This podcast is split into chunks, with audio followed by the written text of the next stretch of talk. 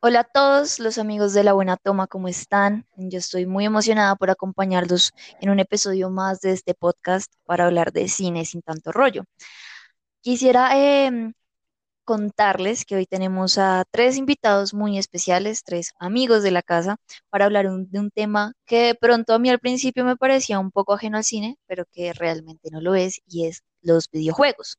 Antes de empezar, quisiera eh, dedicarle este episodio a mi hermano, ya que él es el que me ha presentado los juegos, que los que vamos a hablar hoy, y sobre todo es el que ha explorado mi parte gamer desde los cinco años. Quiero invitar a que em, nuestros acompañantes de hoy se presenten. Entonces, no sé si quieras comenzar, Judy. Hola, ¿cómo están? Mi nombre es Judith Piero. Eh, pues yo soy profesora, soy jugadora muy amateur. La verdad, soy más acompañante y podría decir que manager y coach. soy de la que, la que ve el videojuego con mi novio eh, y la que le digo qué hacer. Soy Juan Pablo Naranjo, eh, soy ingeniero de sistemas. Actualmente trabajo como business analyst. Eh, me han gustado los videojuegos desde muy, muy pequeño. Recuerdo que mi primer consola fue un Family que me regaló un primo. De ahí para allá comencé con Play 1, no tuve Play 2, ya Play 3 y ahora vamos en Play 4. Siempre como muy pegado al tema de PlayStation, sobre todo a los RPGs. Entonces me gusta mucho el tema de los RPGs, de la aventura, de resolver puzzles y creo que el tema de los RPGs está muy, muy pegado al tema del cine porque uno casi que queda inmerso en, en, toda una película en el que uno es el protagonista y uno toma las decisiones. Entonces creo que sí estamos muy, muy acorde. Vale, listo. Mucho gusto, muchas gracias. Eh, mi nombre es Alejandro Pérez, también trabajo en Globan con, con Juan Pablo. Eh, llevo ahí en esa empresa más o menos unos 10 años y digamos que yo empecé con los videojuegos desde, desde muy, muy pequeño. Eh, tuve un Super Nintendo y duré con eso hasta que compré el PlayStation 4 hace como unos 4 años, más o menos. Eh, y bueno, bastantes eh, juegos en, en, computador. He tenido como ahí como, como, como experiencia eh, jugando, jugando algunas cosas. Eh, y en cuanto al desarrollo de videojuegos, también es algo en lo que me metí pues desde hace ya bastante tiempo, desde, desde que era pequeño y tuve como un lapso mientras estudiaba en la universidad y mientras empezaba a trabajar y eso y volví a retomar ese tema hace como unos tres, cuatro años que tomé cursos de desarrollo de videojuegos y actualmente pues me encuentro trabajando en un proyecto personal con, con otras dos personas, junto con mi novia también que, que no se pudo conectar el día de hoy. Y, y ya, básicamente es, es eso. Eh, actualmente también en proyectos de videojuegos con la empresa en la que trabajo. Eh, y listo, no, no, por ahora no es, no es nada más de mi parte. Bueno, muchas gracias a los tres por aceptar la invitación. Creo que va a ser un podcast muy divertido porque al igual que Judy, yo tampoco soy como muy buena, muy experta en, en todo este mundo y en todo este tema, eh, pero creo que Juan Pablo y Alejandro nos van a ayudar un montón. El tema inicial, o podemos decir que juego principal por el que me animé a hablar de, de esto es The Last of Us, pero investigando eh, para hablar de este videojuego que ya se estrenó su segundo lanzamiento, ya lo tuvo, hay que hablar de la empresa desarrolladora de, de este, que es Naughty Dog. Y vamos a empezar que contando un poco de su historia, fue fundada a finales de los 80 por prácticamente dos adolescentes, Andy Garvin y Jason Rubin, que para ese entonces la empresa eh, tenía otro nombre, era Jam Software, y es normal que para esta época los videojuegos tuvieran mucha influencia del cine porque fue el gran boom del cine eh, comercial, ¿no? Entonces teníamos eh, acción, fantasía, diversión en la misma película en un formato de altísima calidad. Tenemos algunos ejemplos, por ejemplo, Karate Kid, Indiana Jones, Los Cazafantasmas, El Día de los Muertos, Regreso al Futuro, eh, Cuenta conmigo, Quién engañó a Roger Rabbit, que creo que ha sido una película que desde muy chiquita eh, marcó mi infancia.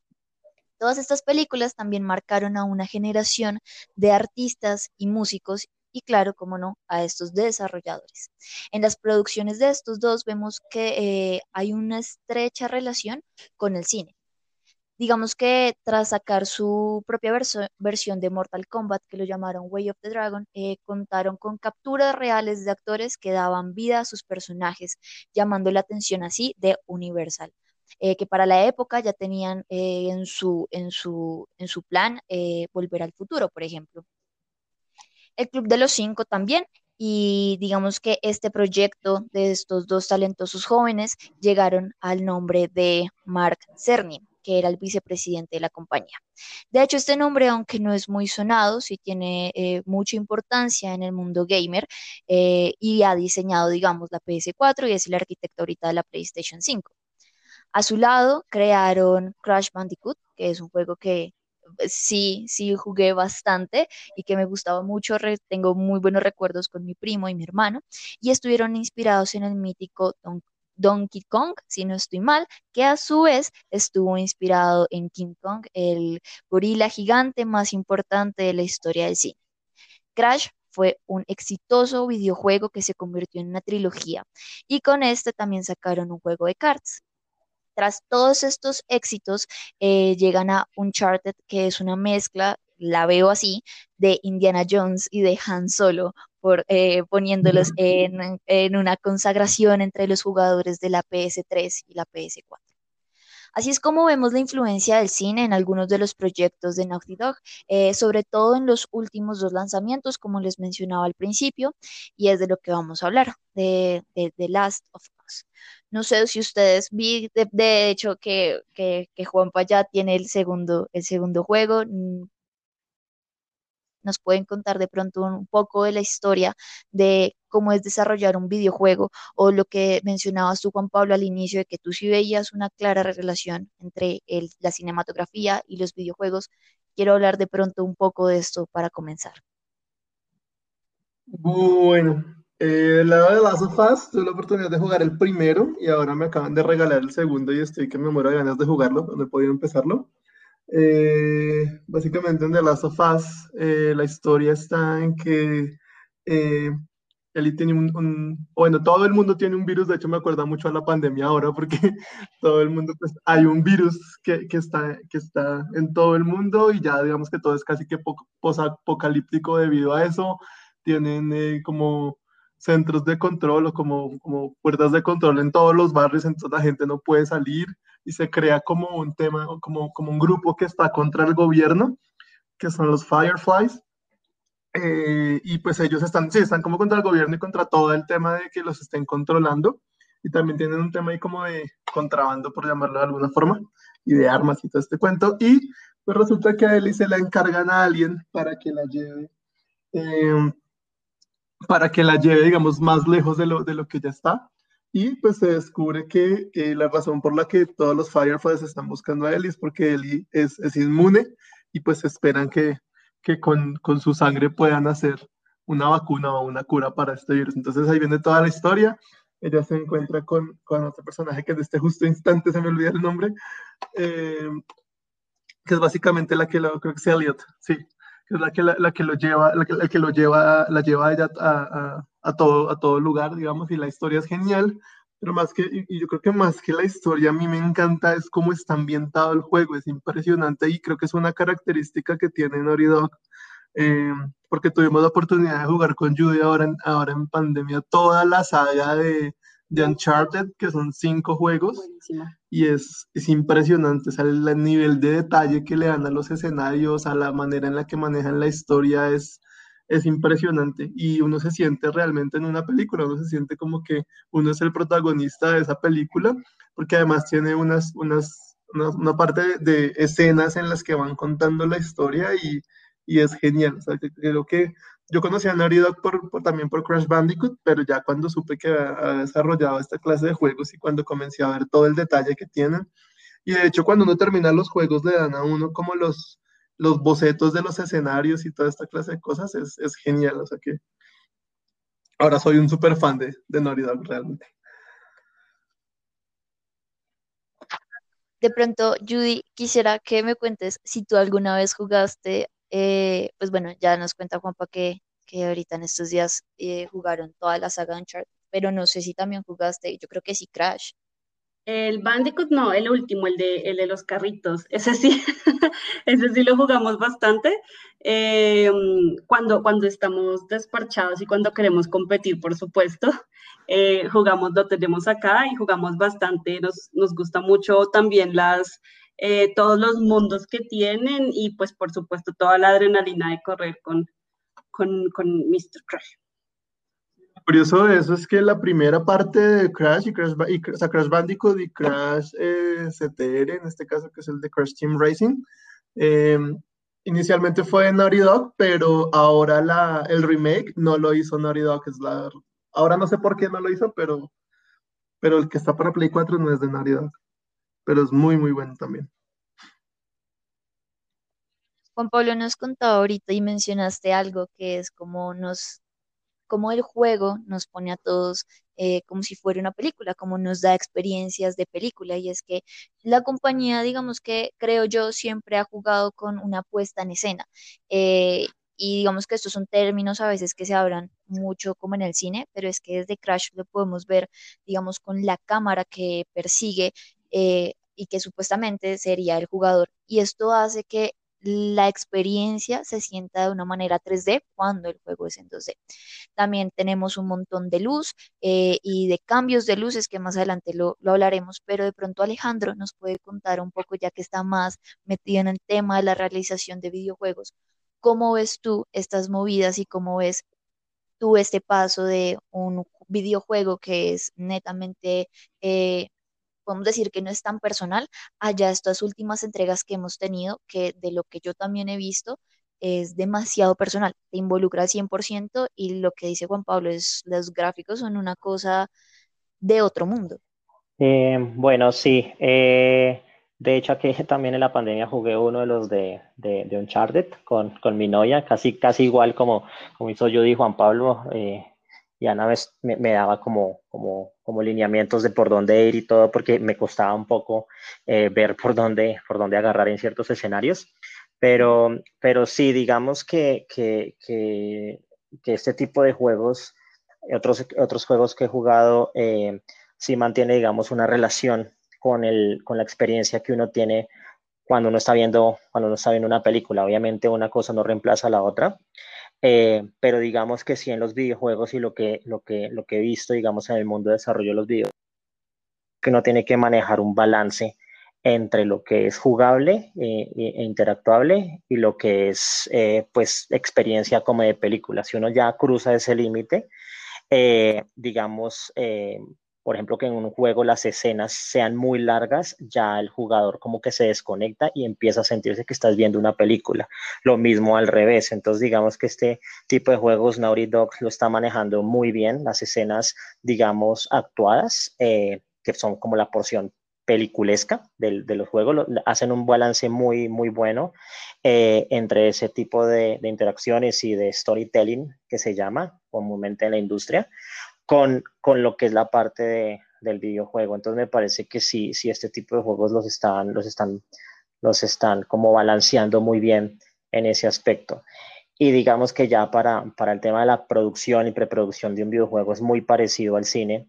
Eh, de hecho, ya hay cosas que se están haciendo eh, que mezclan ambos mundos, por ejemplo, en The Mandalorian, esta serie de Disney Plus que desafortunadamente no he podido ver porque eso se, solamente se puede ver por Disney Plus y eso no ha llegado a, aquí a Colombia. Pero digamos que sí. En noviembre ya llega la Exactamente. Sí. Vamos a ver qué tal es, pero digamos que sí, de Mandalorian, digamos, mezcla muchas técnicas de desarrollo de videojuegos e incluso usan motores de desarrollo de videojuegos para, para hacer los, los escenarios. Entonces, en, digamos que en cierto modo ambas industrias están muy, muy correlacionadas eh, en cuanto a compartir tecnología, en cuanto a compartir metodologías, eh, y cada una aprovecha las fuertes de la otra. Entonces sí, sí creo que, que hay un muy buen futuro y yo creo que se, en algún momento se van a, se van a unir las dos sin desplazar una de la otra, porque la, la forma de interacción y la forma de entretenimiento es muy diferente. Hablemos un poco de la historia. A mí la historia me, me llamó mucho la atención porque cuando mi hermano me presentó el juego, eh, de hecho me mostró, fue como un adelanto donde vemos a Ellie, creo que es, eh, que se llama la protagonista del juego, que es una niña tocando con una guitarra una canción.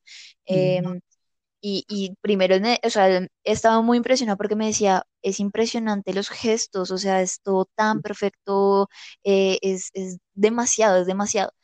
Y a mí, normalmente, de pronto los que ya me han escuchado antes por aquí, yo cuando veo una película, eh, de las primeras cosas que me fijo es en la música y en otros detalles. Cuando yo vi el videojuego, justamente me fijé en los mismos detalles que cuando estaba viendo una película. Para mí eso fue impresionante, porque normalmente yo, pues, los videojuegos que, he jugado son más como entretención, casi no tienen una historia, pero este sí la tiene y es de hecho una historia. Creo que eh, podría decir que es como una crítica al ser humano y a la sociedad, eh, en medio, digamos, de una figura cinematográfica, ¿no? Del muerto viviente que me hace pensar en, en Regreso de los Muertos, ¿no? Pero que también esta historia es una historia de crecimiento de, de nuestra protagonista, pero ella no está sola. En, digamos que varias historias se van relacionando y es todo un viaje que indudablemente por concepto me hace recordar a una película del 2017 que se llama Cargo. ¿Cómo ven ustedes que, todo este juego tenga toda una historia y que de hecho, eh, como tenemos información y sensaciones que nos permiten eh, interactuar, sienten ustedes que este, esta interacción nos permite de pronto ser un poco más sensibles en la, eh, cuando ya estamos jugando o creen que todo, todo, todo lo que nos rodea en la experiencia la mejora? Sí, bueno, ya, ya aquí ya busqué el nombre, es Joel, el, otro protagonista. Eh, y la relación que ellos van teniendo es casi que una relación de padre e hija, porque él perdió a su hija al principio del juego, en, el 1. Y efectivamente se van viendo todos los comportamientos que ella va teniendo, porque igual sigue siendo una niña. Y es una niña viviendo en un mundo de, digamos, de adultos para poder sobrevivir.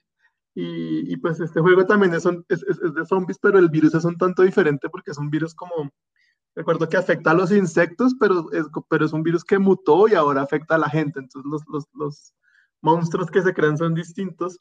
Pero eso pasa igual que con las otras series de, de zombies, o por lo menos series tan largas. Eh, me recuerdo ahora The Walking Dead, que llega un punto en el que ya los zombies pasan a un segundo plano y se convierte más en un tema de cómo sobrevivir y cómo la raza humana se va transformando y ya se va viendo el tema de, digamos, de, de, de, las envidias y de siempre yo querer tener lo del otro y que ya eso hace que la supervivencia se haga un poco más difícil, no solo porque tengo un virus o tengo unos monstruos que me están atacando, sino porque tengo otros humanos que están peleando por mis recursos.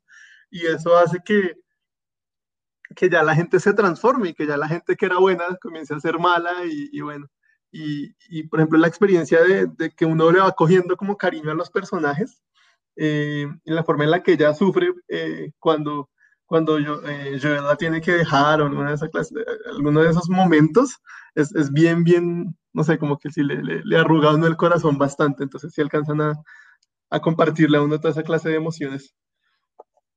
Pues yo por mi parte no he querido, no he querido jugar eh, The Last of Us con Juanpa, yo, yo lo acompaño a jugar otros videojuegos, pero The Last of Us no me gusta porque, mm, es decir, las imágenes son geniales, la historia me parece muy buena, pero a mí e, estas historias de zombies me afectan muchísimo y los mundos eh, posapocalípticos me, me afectan un, un, un, montón. Entonces siempre como que lo acompaño a empezar, como para que me vea que estoy ahí, pero después lo dejo fluir pero también pensando lo que tú decías, esa conexión que uno le pone como a los videojuegos, eh, la de Uncharted yo me la disfruté muchísimo porque como tú decías al principio, eh, está, tú la veías como ligada con Indiana Jones, yo la vi totalmente ligada con Indiana Jones y yo amo Indiana Jones, para mí es mi personaje predilecto de la niñez, crecí con Indiana Jones y entonces uno le va, como, como tú decías, uno le va poniendo como cierto sentimiento a los personajes y como empezamos a jugar desde el primero, conociéndolos y ya, y ya es como si uno les conociera la vida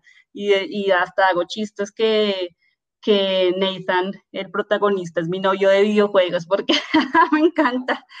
Son como cositas que uno le va metiendo a los videojuegos también de, de cosas personales. Sí, es que cuando comparto lo que dice también Judy, de, de que uno, uno, uno, establece como una conexión con los personajes, más cuando uno interactúa como si uno fuera el personaje. Entonces, mientras uno está, por ejemplo, en, una misión o en algo que tiene que hacer y lo están acompañando otros, la relación es más directamente de la experiencia que estoy teniendo con esa otra persona y con el personaje principal, diferente a una película, que la película simplemente estamos viendo cómo se desarrolla la historia automáticamente. Entonces, digamos, meterse en un personaje, interactuar con otros personajes, eso como yo lo explico como que, o sea, asumo que es de pronto que algo que le hace a uno al cerebro, al cerebro de uno y le, le va como acostumbrando a que realmente no son personajes de videojuegos, sino que son personas reales y ahí hay mucha conexión. Y esto obviamente en el contexto de una historia, pues se vuelve aún mucho más fuerte. Entonces, por eso digo que sí, que, que, esta gente de Naughty o sea, está haciendo muy bien las cosas eh, en, crear ese tipo de experiencias como tal. Siento que el videojuego, eh, las últimas entregas tienen un montón de capas dramáticas, que es de pronto lo que ayuda a sumergirse en cada una de las personalidades y de pronto crear lazos, ¿no? Esto siento que también eh, nos juega un poco con el diseño de arte, que es un término que también, digamos, yo, yo lo he usado cuando hablo de cine o cuando de pronto estoy en montajes y la cuestión, y es de pronto qué mirar y qué no, eh, nos hace como una interacción con, con el juego en su completo, o sea, como en un marco muy completo de lo que estamos viendo y también nos cuentan historias. El diseño de arte que yo veo de pronto en el juego tiene plena relación con la luz. Ahorita les comentaba que lo íbamos a hablar porque me parece algo muy importante y creo que es también clave del juego, como eh, hay un claro estudio de la iluminación y digamos que apelando a, nuestras emociones, ¿no? De pronto cuando está un poco más oscuro, cuando solo puedes usar eh, la, linterna y me acuerdo en este momento con mi hermano jugábamos en Wii eh, Resident Evil creo y también es, es, es esto de, que tú mueves tu, tu, control y es la linterna y se siente súper real y vibra y tú solo ves lo que estás alumbrando y cuando se va eh, la luz sabes que va a pasar algo y eso te tiene en un suspenso y en una tensión eh, casi como si fuera la vida real. Es algo que yo también veo de pronto en este juego y es justamente esta luz lo que nos permite de pronto ver un poco más del diseño de arte, de pronto que mirar esta interacción de que tú decides y tienes la, facultad de decisión de me voy hacia este lado, me voy hacia este otro, qué información me está dando este, esta pared, qué información me está dando este escrito. Eh, y es una, una estética que yo siento que es de lo que más depende el juego. Alejandro, pronto nos puedes contar cómo es el trabajo o el proceso para generar, digamos, eh, en los videojuegos este tema de los estudios de iluminación. Ahorita también mencionabas que, el proceso es muy parecido al cine. Sí, efectivamente, digamos, la iluminación juega un papel importante y aquí, digamos, el, el, rol de las personas que desempeñan este arduo trabajo en un videojuego sobre todo de la calidad de los juegos que hacen Naughty Dog, eh, son los technical artists o artistas técnicos que básicamente agarran lo que es el motor de videojuegos y lo usan para hacer todo este tipo de, estudio y de, diseño de luces. Y esto está alineado con otro rol que son los diseñadores de los niveles.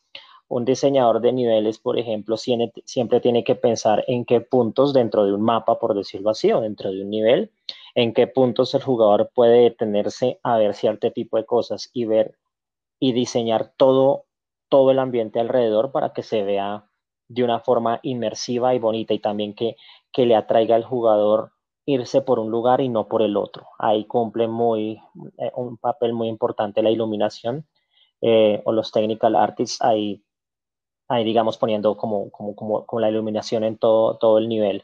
Eh, básicamente es igual, es, como dentro del motor de, videojuegos, es un software.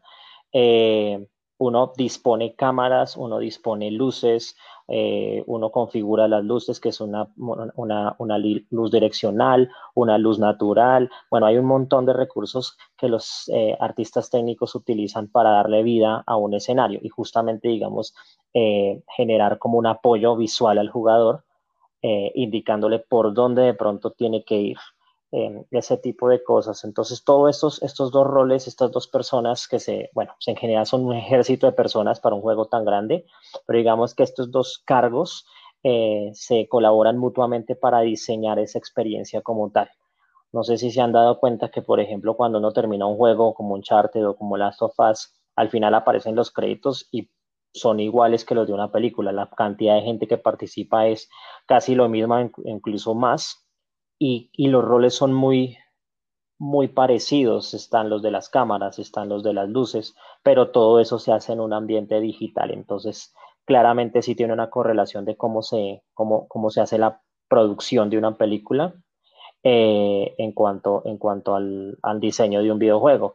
Eh, por ejemplo, si en un, en un, nivel o en un escenario tú llegas y cambias la posición de una caja, tienes que volver a hacer un estudio de luces, tienes que volver a mirar si, si, se, si, se, si, se, ¿qué? si se cambió la iluminación, si tapa la iluminación, si tapa la, la vista del jugador. Es un tipo de cosas que, que realmente sí requieren bastante ingenio y bastante perspectiva. Entonces de eso se encargan estas personas de arte en, diseño de niveles y en diseño de escenarios. ¿Cómo ves tú, Juanpa, eh, el tema de la interacción, digamos, con la luz, de lo estamos hablando, en el juego, ya que lo has jugado? Eh, ¿Sientes que, es bastante apropiado o cómo sientes tú esta libertad que te, también te ofrece eh, el estudio de luces en el juego? Bueno, un tema y es el hecho de uno poder manejar la cámara. Me acuerdo que cuando yo comencé a jugar RPGs, que fue con Resident Evil, me acuerdo, eh, él tenía un sistema como muy lineal en el que uno iba caminando y la, la, la, cámara se manejaba sola, ¿sí? Pero ahora en juegos como The Last of y bueno, muchos juegos le dan a uno la oportunidad de uno mismo manejar la cámara y ver los ángulos que uno quiere ver, ¿sí? Eh, y eso hace que la luz, me parece impresionante que la luz se vaya acomodando a eso, ¿sí? que hay veces las mismas sombras sean distintas dependiendo de la perspectiva que uno le dé, eh, y, y, que sea tan inteligente como para poder, como para poder cambiar esas luces dependiendo del, del, ángulo en el que uno esté. Eh, obviamente hay, hay, partes que son como más opacas, hay partes en las que se maneja, por ejemplo, lluvia, ¿sí? Eh, Naughty en otros juegos también tiene el tema de que, no sé, si uno entra al agua y, se moja o si está en algún lado y se embarra, todo eso le pasa al personaje. Entonces eso hace que, la, experiencia sea muy, muy inmersiva. Hay otras secciones que lo que tú decías del tema del manejo de las linternas, que, que, hace que, que dependiendo de donde uno esté y, uno sabe, digamos, cómo, cómo va el tema de la historia, si puede o no puede prender la linterna, ¿sí? Porque hay veces hay secciones que son ya demasiado oscuras y eso hace que uno le dé muchísimo, muchísimo miedo, eh, porque uno, puede, uno siente que en algún momento va a aparecer algo y no, sabes, no sabes de dónde. Entonces también hace que, sea muy, muy buena la historia por eso. A mí algo que me llama la atención es que en el primer videojuego eh, fueron muy ingeniosos y jugaron con las estaciones para hacer una referencia pues de que el viaje iba a ser muy largo. En esta segunda entrega hay una quinta estación y esta quinta estación es un poco más gris y un poco más dura y ya vemos a la protagonista mucho más eh, madura y tomando decisiones y ella es ahora la que eh, digamos que es una venganza de ella, ¿no? es lo que más o menos empieza a contar la historia y esta ambientación oscura también siento que, que ayuda a que uno pueda entender ciertas, eh, como sí, ciertos rasgos de pronto de la personalidad, de que puedas de pronto eh, contextualizar un poco más este viaje, que es un viaje de carretera, pero que también lo veo como un viaje de maduración para ella. Eh, ¿cómo, ¿Cómo crees que en algún momento esta historia eh, pueda ser un poco repetitiva o que pueda, digamos, eh, cansarte ya que es larga y que tú todo el tiempo tienes el control de la interacción? O, preferirías de pronto que mezclara un poco el tema de, de ser un poco más libre con ya algunas cosas predeterminadas? No, creo que a mí me parece me parece bien así, con tal que tenga el, hilo, o sea, que, que, la historia tenga un hilo que no pueda seguir, ¿sí? Porque pasa mucho con los videojuegos de mundo abierto, eh, que personalmente no me gustan mucho y es porque a mí me gusta más tener un juego que tenga una línea argumental que yo pueda seguir y llegué al final de la historia y se acabó, ¿sí? Pero hay veces los de mundo abierto tienen tantas misiones adicionales y tantas cosas adicionales para hacer que a mí me va desestresando porque siento como, como si tuviera trabajo que hacer y, y que no he terminado. Entonces, eh, creo que como lo están manejando está, está perfecto. Eh, de pronto hay veces ya, eh, las cosas que a veces no me gustan mucho ya cuando se convierte más en shooter que en historia, ¿sí? en el que tengo ya más que disparar que seguir el hilo de la historia, porque hay un balance ahí, con tal que ese, ese, ese balance se mantenga, creo que me parece bien, porque hace que tenga acción, pero que no sea que yo me, me, me dedique al 90% del juego a disparar, porque a mí también me gusta mucho el tema de seguir la historia. Entonces, sí, el hecho de poder tomar las decisiones, a veces es un poco angustiante porque uno no sabe si tomó la decisión correcta o no. Como, ay, si hubiera hecho esto en lugar de hacer esto otro, pero pues así es la vida. Entonces, pues es, es, es chévere que le hagan sentir a uno también como responsable de sus decisiones dentro del juego. Hay, hay ciertos planos aberrantes dentro del videojuego que hace que el, como que te que saca al jugador de la narración. Y ahorita Alejandro nos mencionaba que es un trabajo muy importante, digamos, tener un balance, que sea un 50-50. Pero no sé, Alejandro, si tú, si tú disfrutas más los juegos como, como Juan Pablo de pronto, que es más de seguir una historia, que te involucre, o simplemente un juego un poco más de entretención, por decirlo así, no sé, como un Crash, por ejemplo, que aunque también tiene una historia y que aunque también hay relación, pues digamos en este caso con el cine, eh, de pronto es un poco más ligero, es un poco más como para pasar el, el, rato. Bueno, sí, digamos que bueno, eso es como entre, entre gustos. Hay gente que le gusta más, por ejemplo, los juegos de como, como Candy Crush eh, de, de, o, o, Tetris, por ejemplo. Eh, otros con historia, otros de mundo abierto. Pues digamos que, que, todo depende. A mí, a mí me gustan pues, pues todos, excepto los de celular, casi no, porque para mí el celular es para comunicarse y ya está. Y eso es una perspectiva muy de viejito que yo tengo. Y, la, y la, la, digamos que los juegos o, o, computador o consola, y sobre todo más de consola. Yo no era muy amigo de las historias lineales porque tenía la experiencia de que los cutscenes o las, las escenas, digamos, en donde no estoy jugando, sino estoy viendo qué pasa con la historia, en unos juegos veía que eran muy largas y empezaba yo a decir, bueno, yo vine a jugar, ¿no? si hubiera querido ver una película la, la veo y, y, ya. Entonces no tenía mucha experiencia hasta que jugué Uncharted 4, que las, las escenas son realmente cortas, por ahí la única escena larga pero que es divertida es cuando Nathan está hablando con la esposa e incluso se pone a jugar Crash Bandicoot dentro del mismo juego, o sea, embebieron un juego dentro de un juego. Eso me pareció a mí genial porque corta bastante el tema de estar escuchando un diálogo automáticamente.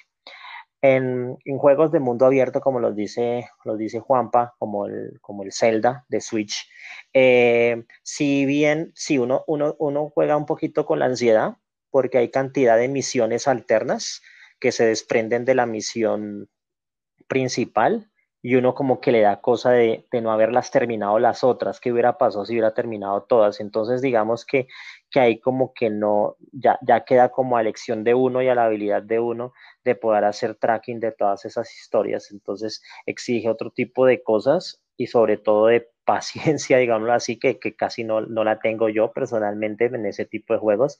Entonces la experiencia que tuve con estos juegos de Naughty Dog fue mucho mejor porque digamos que pudieron balancear, balancear las cosas.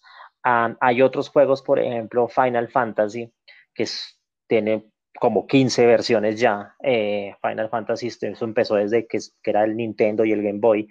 Eh, ahí digamos que, que, que, hay cosas en las que los videojuegos combinan diferentes mecánicas. Entonces, el otro día justamente hablábamos con Juan Pablo sobre Final Fantasy, sobre la mecánica de lucha.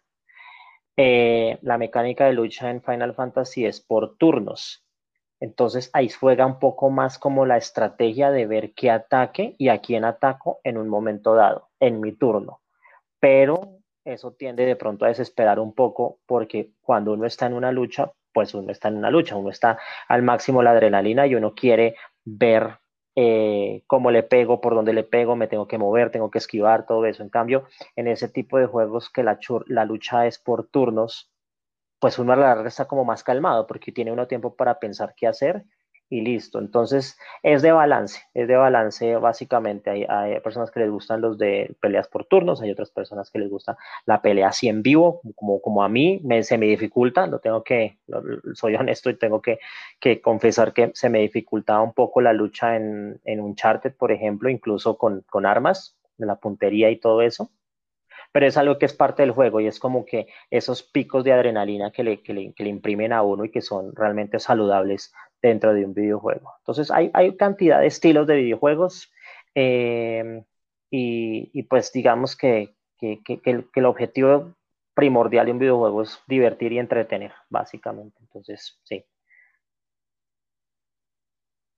A mí de las cosas que más me impresionó es evidentemente los, los rasgos, eh, los gráficos, no sé si, si, así, si así les puedo llamar, porque son muy reales. Es, es un trabajo que, que no me cabe en la cabeza, el, parentesco indudable que tiene la protagonista con Ellen Page, que de hecho yo también creo que la había visto en otro juego, en Beyond Two Souls, creo que a su vez eh, fue una de las inspiraciones para sacar Stranger Things. ¿Cómo, cómo, cómo ves tú este avance? Eh, no sé si llamarlo tecnológico, creo que sí, eh, pero sí, este avance en los gráficos que es algo eh, absurdo. O sea, yo siento que lo que nos presenta este juego es casi que una realidad. Sí, digamos que eso es, digamos, también para meterle un poco como, como, perdón, como de diversidad.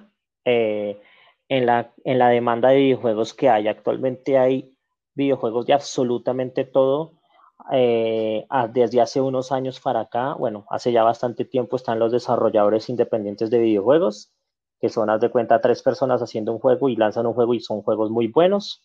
Por ejemplo, este de Overcooked, que justamente con Judy y con Juanpa lo, lo jugamos bastante cuando, antes de, de entrar en pandemia. Eh, pero que no son tan realistas. De todas formas, digamos que lo que trata la, la industria es de, de, tener como más diversidad para llegarle a un público más amplio. Sin embargo, digamos, al, a, a, lo que la mayoría de gamers les gusta es el, el, el, que sea realista, porque pues uno se maravilla con el, con el nivel de detalle, el nivel de, de, sí, de detalle de, de, todos los escenarios, de todos los personajes y demás. Pero yo creo que le están apuntando es a que sea un poco más inmersivo. Si yo veo cosas reales en un videojuego, siento que estoy ahí adentro y es el mundo real. Eh, la tecnología, digamos, está avanzando muchísimo desde que, digamos, salió Toy Story 1. Eh, ahí como, desde mi punto de vista, se disparó todo lo que es 3D y todas las herramientas de renderizado de imágenes.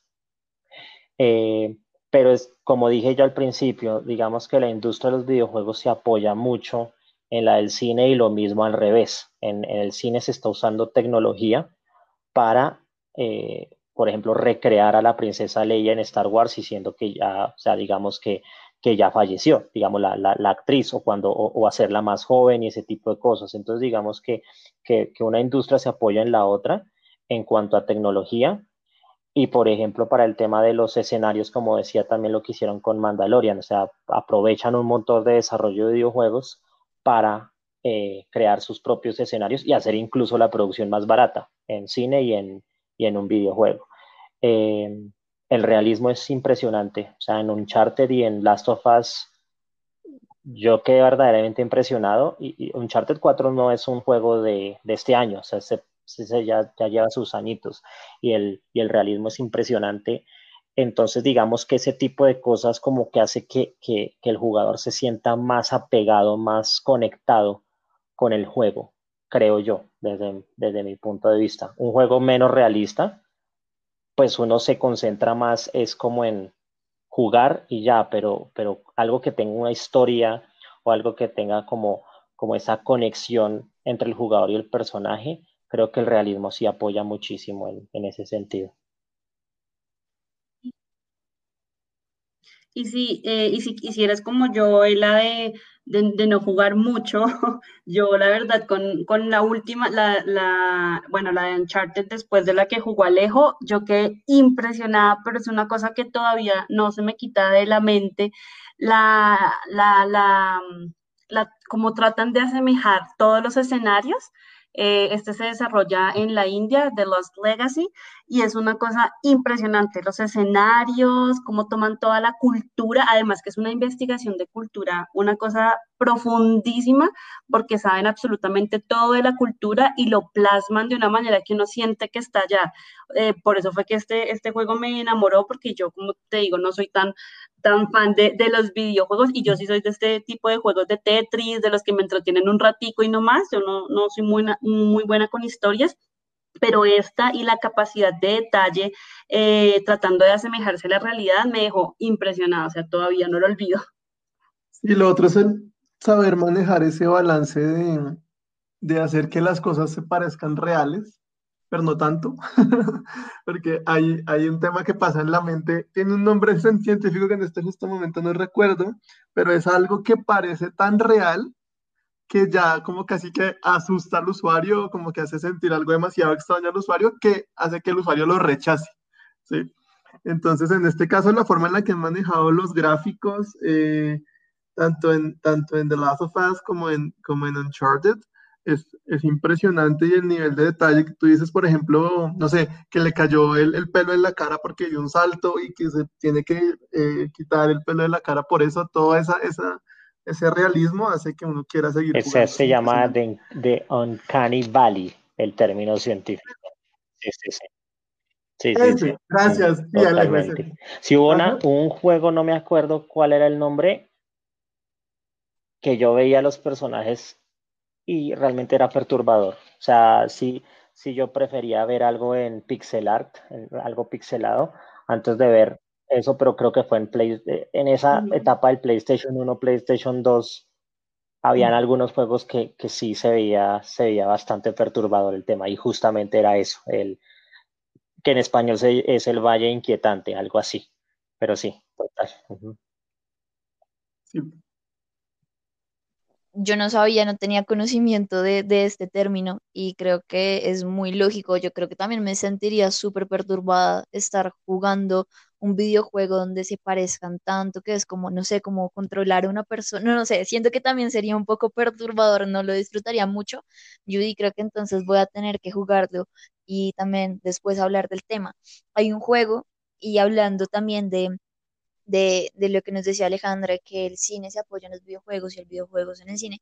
Me acuerdo que cuando salió Harry Potter, em, salió un videojuego, creo que era para Play 1, si no estoy mal, sé que lo jugué. Eh, y digamos, Judy, tú que también eres eh, amante del mundo de Harry Potter, ¿tú crees que estos juegos así que, que salen de pronto para expandir un poco la, la experiencia em, o, que uno ya viene de pronto con una información de las películas. ¿Te gusta de pronto verlo y jugarlo en el videojuego? Hace poco también salió un juego interactivo em, de Harry Potter, eh, donde uno puede hacer eh, pociones y demás, el mismo Pottermore, bueno, todos, creo que Harry Potter ha sacado un montón de, de, videojuegos y de interacción em, por este estilo. No sé si alguna vez los has jugado y no sé si te gustan o si preferirías de pronto eh, pues, no sé, ya quedarte con la historia en el cine? Pues vieras que em, sí, yo jugué uno de Harry Potter hace mucho tiempo, ya no me acuerdo qué, qué era, pero bueno, lo, que te digo, digamos que yo no soy muy fan de seguir eh, historias o misiones, yo soy más del juego que me entretiene un poquito, como el Crash CTR o el Tetris, pues sí jugué el, el, último que salió de Harry Potter, que no recuerdo cómo se llama, que es en el celular, que es parecido como modito a Pokémon. Me emocioné muchísimo porque, porque era como de realidad virtual y, y, no, pues o sea, ver a los personajes que tú has visto en el cine y de los cuales estás como tan, tan, ah, eres tan aficionado, mm, de una lo descargué, o sea, le di muchísimo, mucho, le dediqué muchísimo tiempo eh, porque sí emociona muchísimo, digamos que pensar en, en, en, seguir la historia de la película que ya acabó.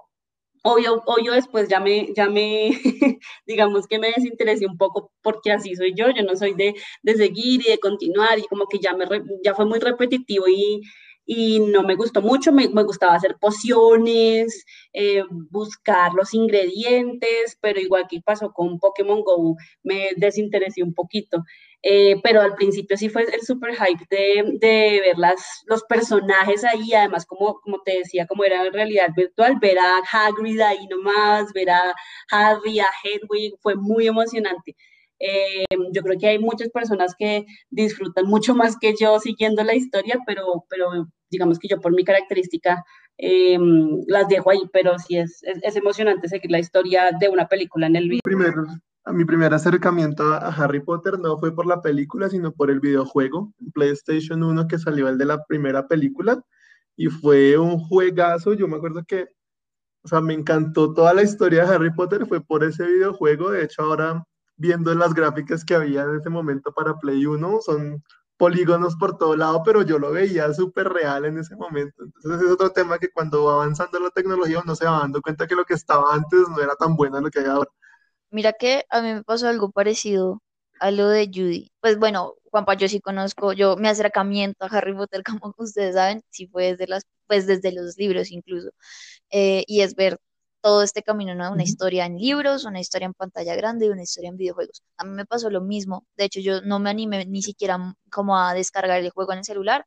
Fue como un día como, ah, sí, recuerdo que era como un sofá o algo así. Todos estaban hablando del juego y, ay, ¿tú qué haces? Y tú, ay, lo otro, ven, te. Entonces yo fue como, no, ya lo tengo que descargar y chismosear un poco.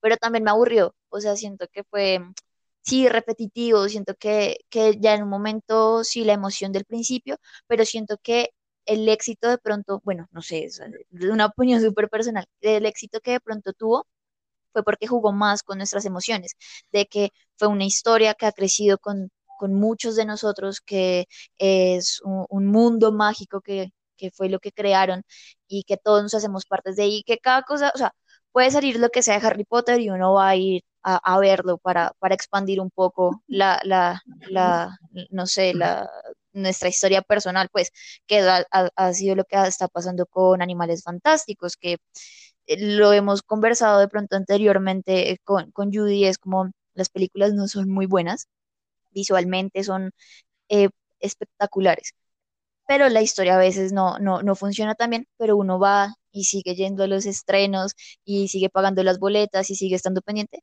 porque simplemente es Harry Potter y juega con una sensación un poco más personal. Indudablemente, este juego de eh, Last of Us es, siento yo, la cumbre entre eh, la unión de los videojuegos y el cine. Es una historia eh, que no tiene cortes, profundiza en, en, los personajes, te hace sentir una intimidad, también te hace ser muy sensible sobre todo te genera toda una experiencia al jugar y también te permiten silencios, que es una perspectiva un poco del cine indie, por decirlo así. Eh, y hay dos películas que yo creo que, van muy de la mano de este juego, eh, que creo que, pues, Guerra Mundial Z, que creo que todos la hemos visto, que también siento que va como con el inicio del videojuego, y Los hijos de los hombres. Esta última está en Netflix, eh, va a ser mi recomendado de este episodio, ya para finalizar, eh, para que la puedan ver. También me, recuerda a, eh, la historia del juego, a la película, porque em, pues en este caso el videojuego, nuestra protagonista Ellie, es en su sangre está la cura y es protegerla y llevarla y bueno. Y los hijos de, de, los hombres cuenta una historia muy parecida. Es una película muy dinámica, es una película rápida para tenerla, para también que la puedan ver. Em, es gris, es oscura, juega también mucho con la luz y es casi que un, plano secuencia, se les recomiendo y ustedes me dirán si, si se parece o no, si yo estoy acá divagando entre la relación eh, de estos dos. Quiero, eh, para finalizar, pues antes que nada, agradecerles nuevamente y eh, casi siempre yo finalizo estas secciones con eh, dos partes. Una es unas preguntas muy cortas y la otra es un, unos recomendados de ustedes. Quiero preguntarles para comenzar cuál ha sido eh, su videojuego que ha marcado eh, su infancia o su vida, que ustedes hayan dicho, eh, me enamoré de las consolas o que les haya impulsado a, buscar más videojuegos o que tengan recuerdos muy eh, fuertes con jugándolo de pronto con amigos o familia. Bueno, yo no fue tan pequeñito. Bueno, Contra sí, Contra para mí es uno que marcó mi infancia total pequeñita, pequeñita, porque jugaba con mi hermana, entonces ese como era colaborativo y, me da la sensación como de, de, de, pequeñita, de estar con, con, mi hermana jugando. Eh, ese es uno, pero siento que el que a mí solita me marcó fue ya más grande, God of War, porque fue el primer juego que pasé yo sola, yo que no soy muy buena jugadora, eh, lo jugué en una PSP y cuando lo terminé me sentí realmente orgullosa porque fue algo que pasé yo sola, lo terminé y pues tampoco era, digamos que tan, tan, tan fácil, entonces me sentí muy orgullosa de haberlo, de haberlo jugado. Para mí el que más fue Resident Evil 3, de hecho fue el que me impulsó a comprar un, un PlayStation, de acuerdo que ahorré en el colegio, no comía, iba caminando hasta la casa para para reunir dinero y ese fue el que me marcó porque un amigo lo tenía y lo jugábamos eh, entre los dos y pues en ese tiempo no venía nada subtitulado, nosotros teníamos que mirarlo con, con eh, diccionario en mano y demás y fue toda una aventura jugarlo y lo repetí muchas veces porque me encantó la historia. Bueno, para mí fue The Legend of Zelda Link to the Past de Super Nintendo y fue prestado el juego. O sea, yo tenía Super Nintendo, mi primer juego fue Mortal Kombat eh, Ultimate, que pues los gráficos eran muy bien hechos, o sea, fue dibujado a punta de una técnica que se, llama rotoscopia, pero después me prestaron el, el Zelda este y yo, yo me acuerdo que, que, duré jugándolo como un mes completo, después del colegio, llegaba del colegio y lo jugaba un rato, una hora que era lo que mi mamá me dejaba jugar.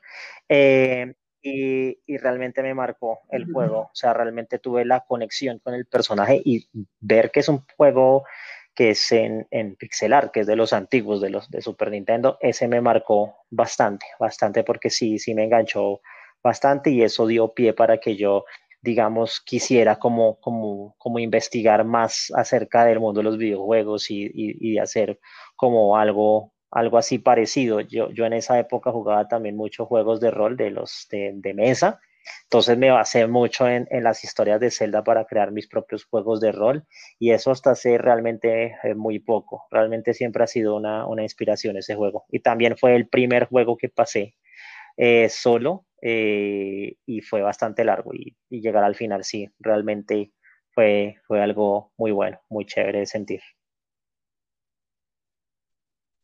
Bueno, mi, mi juego creo que mm, eh, fue Dance Dance Revolution, que creo que es de Konami, si no estoy mal, y recuerdo mucho cuando con todos mis primos hasta comprábamos los tapetes y los poníamos en la sala, mis papás, mis tíos y todos hacíamos competencia ya después en, los centros comerciales. Mi hermano y mi primo se volvieron expertos jugando, se aprendían las coreografías, las canciones, ya sabían cómo jugar a la perfección yo no fui muy buena, no fui tan buena como ellos, pero eh, sí tengo muy buenos recuerdos eh, de esta época. ¿Qué, piensan ustedes o qué juego les gustaría que de pronto remasterizaran? Ahorita que no sé, que les digan en el 2021 va a salir tal juego de tal año, cualquiera el que sea.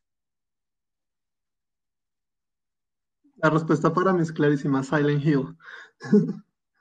que fue otro de los juegos que a mí me marcó, me encantó, me dio demasiado miedo y porque siempre lo he jugado solo de hecho y, me encanta ese juego y creo que sí me, merecería un, buen remaster. Judy, yo todavía estoy pensando. no, yo ahí, paso porque la verdad no sé. Bueno, uno que sí quería que remasterizaran y lo acabaron de remasterizar fue justamente el Final Fantasy VII pero hay, hay uno que, que de, pronto, de pronto me gustaría que, que pudieran eh, remasterizar. Es que hay, hay, han habido varios que siempre he querido que remastericen o que vuelvan a traer a la, a, pues a, ya, ya digamos con la nueva tecnología y todo eso. Uno fue Top Gear, pero ya sacaron uno y de hecho ya me lo pasé, que se llama Horizon Chase Turbo, que es con el mismo compositor de la música de los juegos de Top Gear, que es muy bueno. Y casi, digamos que el, el, estilo de gráficos es lo que se llama poli, eh, de polígonos eh, y se ve muy, muy bien. Y realmente evoca el juego retro de esa, de esa época. A mí me gustaría que volvieran a sacar un Príncipe de Persia, por ejemplo, con historia, eh, muy, muy al estilo Uncharted, pero, pero Príncipe de Persia se me, me, me, gustaría mucho que, que sacaran uno, uno, nuevo de esos. Eh, bueno, sí, hay, digamos, no se me viene ahorita a la mente algo, algo, algo que, que se pueda, que, que, quiera que puedan remasterizar, porque prácticamente todos.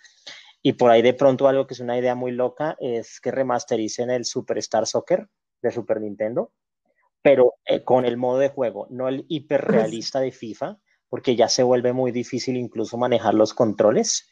Eh, y hay muchas cosas por hacer ahí en ese juego, sino que, digamos, sea una mecánica simple de juego, eh, como era el Superstar Soccer, de, también creo que era de Konami. Y, sí, con la tecnología moderna, eso sería muy, muy chévere que lo volvieran a sacar.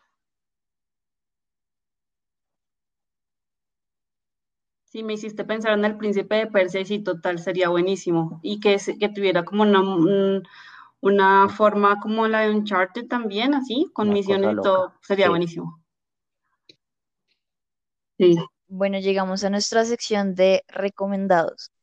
Y últimamente yo estoy recomendando, yo casi no, lo hacía, pero esta vez, no sé, pensé de pronto en, en alguna película, serie o incluso novela colombiana que me gustaría ver en videojuego. Y se me vino de una a la cabeza una película de Jaime Osorio Márquez que se llama El Páramo. Y me gusta porque es una película de pronto como de fantasía, como de suspenso y terror. Em, que habla de, un comandante militar que es enviado a una montaña, eh, a un páramo, a investigar una base que ha perdido eh, todo tipo de contacto y se encuentra con una extraña campesina eh, y, con unos soldados y empiezan a, ocurrir un montón de sucesos. Em, los soldados a las pocas horas empiezan a perder la razón eh, debido al clima y, digamos, a un extraño enemigo que tienen que enfrentar. Siento que sería una película que me gustaría verla en videojuego. No sé si ustedes tengan alguna. Eh, ojalá colombiana, pero si no, no. Y de pronto, Alejandro, ya que tú estás más metido en el tema, me gustaría que nos recomendaras, no sé, de pronto algún realizador de videojuegos, aparte, eh, claro, de tu trabajo, que se esté haciendo acá en Colombia o cómo está la movida acá en Colombia con con todo este tema, que seguro están haciendo algo, que seguro están sacando juegos, eh, de pronto que nos puedas recomendar alguno de estos juegos o para que nosotros chismosemos a alguna empresa o, a alguien en especial. Vale, en ese sentido sí se está moviendo, está cogiendo muchísima fuerza eh, la industria de videojuegos acá en Colombia. De hecho, se aproxima un Game Jam que es solo para mujeres eh, que la idea es desarrollar un videojuego, crear un videojuego en una semana, que es del 21 al 30 de octubre, para que le den una mirada. Eh, es súper bueno. Pues yo he estado dando como charlas para, de tips para, para afrontar este reto, digámoslo así. Pero sí hay empresas eh, muy buenas que, que, ya están empezando a surgir, ya han, tenido como cierto boom a nivel mundial. Eh, una de esas es Dreamson Corporated, es una empresa de Bucaramanga y están por sacar un juego en las tres plataformas conocidas, PlayStation, Xbox y Nintendo Switch. Y el juego se llama Chris Tales. El demo ya está gratis, o sea, uno puede jugar un demo gratis. Yo lo jugué en PlayStation. Eh, y realmente o sea, es bueno, o sea, realmente muy bueno. Es de este tipo de juegos que les había dicho que es de combate por turnos, pero le agregan algo, es que cuando el muñequito le va, en el momento en que le va a pegar al, enemigo, uno tiene que oprimir un botón para que, para que genere más daño. Entonces ahí combinan dos mecánicas bastante interesantes y otra mecánica que tiene ese juego es de manejo del tiempo pasado, presente y futuro, es como de visión del futuro y del pasado eh, mediante cierto tipo como de cristales, pero ese juego realmente me, me, llamó mucho la atención porque pues al ser colombiano realmente tiene una calidad muy buena a nivel gráfico y a nivel de, de historia, entonces súper recomendado. Chris Tales, la empresa Dreamson Incorporated, y, y, nada, y este, este Game Jam eh, que se viene también súper recomendado. Realmente la industria a nivel nacional está empezando a crecer y está empezando a, tomar fuerza. Eh, y hay otro juego, es un juego mobile. No lo he jugado porque, repito, yo, yo los juegos mobile todavía no, no he podido eh, con, con, esos, que se llama World, World War 2 de una empresa que se llama Jam City, pero ese juego lo desarrollaron en, acá, en, en Bogotá. entonces, también súper, súper recomendado. Volviendo a las películas, cuando hablaste del Páramo, que recuerdo haberla visto, y otra película que también en colombiana que incursionó, bueno, no sé, es colombiana, es española, no sé cómo llamarlo, eh, que también incursionó en el mm. terror, fue La cara oculta. Eh, no sé cómo se puede hacer una película, un, videojuego de La cara oculta, pero a mí esa película me encantó, o sea, la manera en la como, como manejaron todo me pareció genial, porque no se sintió rebuscado, ¿no? Que a veces pasa eso que quieren generar como suspenso o terror o algo así, o no sé, y uno ve que todo está como, como muy rebuscado, en esa la supieron manejar bastante bien. Respecto a empresas colombianas que yo conozca actualmente, eh, hay unos amigos que tienen una, una, empresa que se llama Multiworld y están por sacar un videojuego que se llama Lab. Eh, tenemos bastante hype de ver ya eh, el juego el juego funcionando, entonces para que lo tengan ahí en el radar. Eh, para los que usan Discord, ellos están también ahí en Discord. Eh, y bueno, seguiremos contando cuando sepamos más de, de Multiworld y de, y de Lab. Sí, y, y no, de hecho Juan Pino me, quitó la de la cara oculta, pero también tengo, también estaba pensando en terror, o sea, eh, hay una película de terror que si no estoy mal, no sé si se llama Al final del espectro, es una película colombiana también en que hay una chica en un apartamento que la están asustando y al final se da cuenta que es ella, pero es horrible, o sea, digamos que eh, es, eso es lo bueno, ¿no? Que, que el, cine juega con tantas cosas de la mente que si un juego lo llega a hacer así, es, es impresionante, lo, lo lo, lo, jugaría definitivamente y todo lo que tenga que ver con el espacio, a mí me fascina todo eh, el cine que tenga que ver con el espacio, em, otros mundos, entonces todos estos estoy dispuesta a una, jugar. Una serie sería muy chévere ver Wild District, Distrito Salvaje en videojuego. Eso estaría chévere también verlo en videojuego. Sí, eso sería bastante interesante.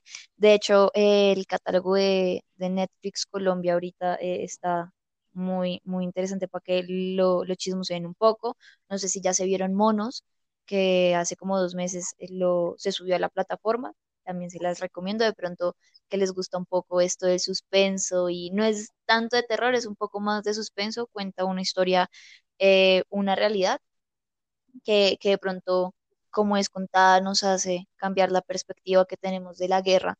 Y fue una película que le fue muy bien en festivales eh, y que sigue pronto rodando por ahí, entonces se las recomiendo. Y nada, muchísimas gracias a ustedes por eh, escucharnos y sobre todo a nuestros tres invitados. Disfruté un montón, aprendí muchísimo. Creo que eh, después de, de terminar este episodio buscaré las recomendaciones de ustedes y voy a ver si me compro el juego. Bueno, se lo compro a mi hermano y como Judy lo acompaño en su experiencia, aprovechando pues que, que vamos a estar en casa eh, para cuidarnos todos. Eh, no sé si quieran dejar de pronto sus redes sociales, de pronto eh, Juanpa, contarnos también ahí de, de, tu proyecto, si quieres saber que te sigan y pues a ustedes les recuerdo nuestras redes sociales arroba la toma nacional. Eh, también tenemos canal de YouTube y tenemos una columna de opinión por si quieren también ir a verla. La noticia que salió en nuestra columna de opinión esta semana es sobre el estreno de Mulan en Disney Plus, como hablábamos al principio, y de cómo estas decisiones afectan a la distribución y a las grandes compañías cinematográficas, incluyendo también a los actores, por si quieren pasarse a leerla. Bueno, sí, junto con Judy tenemos un proyecto ya hace varios años eh, que comenzó como unas bitácoras de viaje en Facebook y saltó a un blog que es eh, Nopo Tours con doble P. Eh, estuvimos haciendo un viaje a finales de 2016 a Japón, entonces tenemos bastantes datos interesantes que les pueden servir a todos los que a los que les guste la cultura japonesa y que vayan a viajar a Japón. Sé que ahora pues todos estamos en casa y está complicado el tema de los viajes, pero ahí tenemos bastante información sobre todo el tema de documentación y demás. Entonces, eh, si nos quieren seguir también en Instagram como arroba nopotours, eh, pueden encontrar también información ahí bastante interesante. Listo, esto es todo por hoy. Muchas gracias por quedarse con nosotros para hablar de cine sin tanto rollo y la buena.